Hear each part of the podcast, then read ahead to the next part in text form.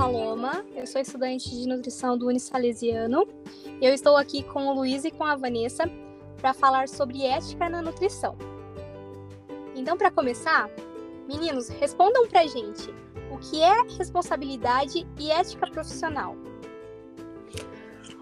Oi, Paloma, oi, Luiz, boa tarde, pessoal.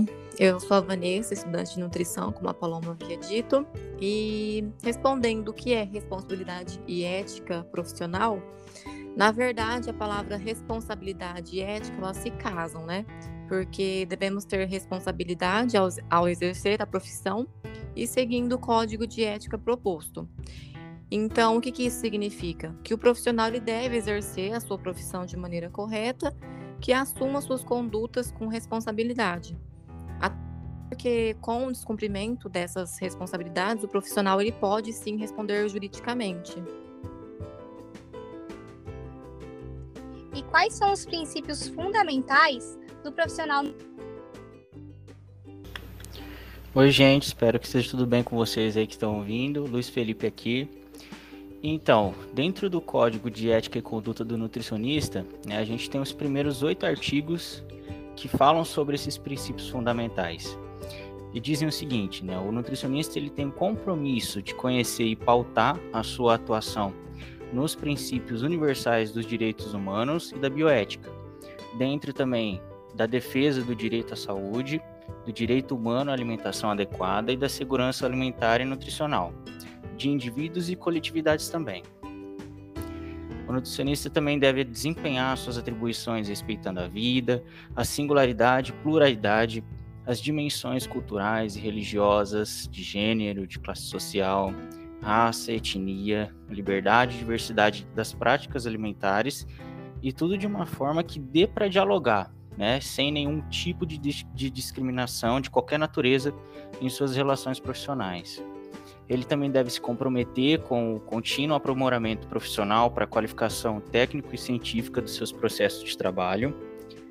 E no exercício pleno de suas atribuições, ele também deve atuar nos cuidados relativos à alimentação e nutrição, voltados à promoção e proteção da saúde, prevenção, diagnóstico nutricional e tratamento de agravos, como parte do seu atendimento integral, tendo o alimento e a comensalidade como referência. Ainda nesses artigos, a atenção nutricional prestada por ele, pelo nutricionista, deve ir além do significado biológico da alimentação. Deve considerar também as dimensões ambiental, cultural, econômica, política, psicoafetiva, social e simbólica. Tudo para que ele tenha uma relação positiva e construtiva ali com o paciente, seja individualmente ou coletivamente falando. Na sua atuação profissional também é fundamental que ele participe dos espaços de diálogo e decisão, é, dentro das instâncias de controle social ou qualquer outro fórum que possibilite o seu exercício de cidadania também, e o comprometimento com o desenvolvimento sustentável e a, pre a preservação da biodiversidade, proteção à saúde e valorização profissional. E por fim, ele deve exercer a profissão de forma crítica e proativa, com autonomia, liberdade, justiça, honestidade, imparcialidade e responsabilidade, ciente de seus direitos e deveres e não jamais contrariando os preceitos técnicos e éticos. Meninos, contem pra gente quais são as responsabilidades profissionais de um nutricionista. Então, em relação às responsabilidades profissionais de um nutricionista, é, estão, né? É, estar sempre disponível com as autoridades sanitárias e de fiscalização também, como a Anvisa, o CRN, o CFN, a vigilância sanitária municipal também. É importante respeitar o paciente em relação à sua privacidade intimidade, é, assumir com responsabilidade qualquer atividade praticada ou delegada nas suas consultas, é, como as avaliações, os diagnósticos, a solicitação de exames também. Não divulgar produtos que não atendam às exigências técnicas e sanitárias da sua da, da profissão, né, do nutricionista. É, também como responsabilidade é, prescrever tratamento nutricional ou qualquer outro procedimento somente se o paciente estiver sendo avaliado pessoalmente por esse profissional, não pode ser por um terceiro.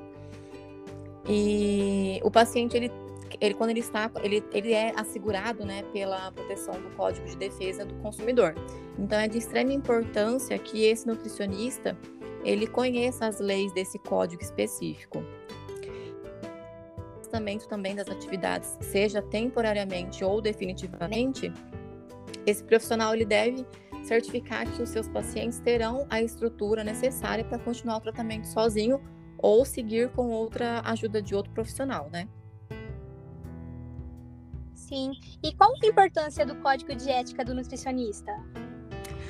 Paloma, o código de ética do nutricionista, ele é, ele serve para esclarecer, informar e guiar os nutricionistas, né, na verdade, nas tomadas de decisões que, que ele deve ter durante a sua carreira, com o intuito de não prejudicar nas suas próprias condutas como profissional. Vamos agora a algumas curiosidades. Meninos, a gente pode ou não pode chamar um nutricionista de doutor? Sim, essa é uma dúvida muito recorrente. E sim, pode ser chamado sim de doutor, conforme uma decisão tomada pelo Conselho Federal de Nutrição. E esse título não é obrigatório, assim como em outras profissões, mas eles podem sim ser chamados de doutor. Olha, questão polêmica agora, hein? É proibido o nutricionista postar antes e depois em suas redes sociais? Olha, Paloma, é polêmico mesmo isso aí, e eu tenho certeza que todo mundo, toda semana, acaba vendo algum profissional da área postando aí um antes e depois, seja diretamente ou indiretamente, repostando né, alguma publicação de algum paciente. Por mais que seja comum, eu canso de ver toda semana, tenho certeza que você que está ouvindo aí com certeza vê no seu Instagram e alguma rede social. Buscando aqui dentro do código de ética, lá no artigo 58, é vedado, é proibido ao nutricionista, mesmo com autorização, seja por escrito de qualquer forma, divulgar a imagem corporal de si mesmo ou de terceiros, né? atribuindo esses resultados aos produtos, equipamentos, técnicas, protocolos do nutricionista porque eles podem não apresentar o mesmo resultado para todas as pessoas. Poxa, a gente sabe que cada indivíduo é diferente, cada um responde de um jeito. Então, isso é uma forma de propaganda até enganosa que pode acabar trazendo problemas, aí, oferecer risco à saúde de pessoas que tentem né, alcançar os resultados de forma parecida com os outros. Então, é proibida essa, essa prática aí. Muito bom. Agora vamos a uma dúvida de milhões de acadêmicos, né?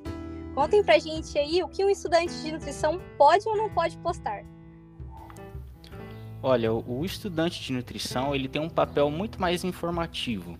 É super importante até que ele participe dessa forma. Ele tem que, ele pode, né, divulgar informações da, da, da nutrição, é, recomendando produtos alimentícios para as pessoas, desde que sejam é, nutricionalmente recomendáveis, né? Sejam produtos alimentícios de uma ótima qualidade nutricional.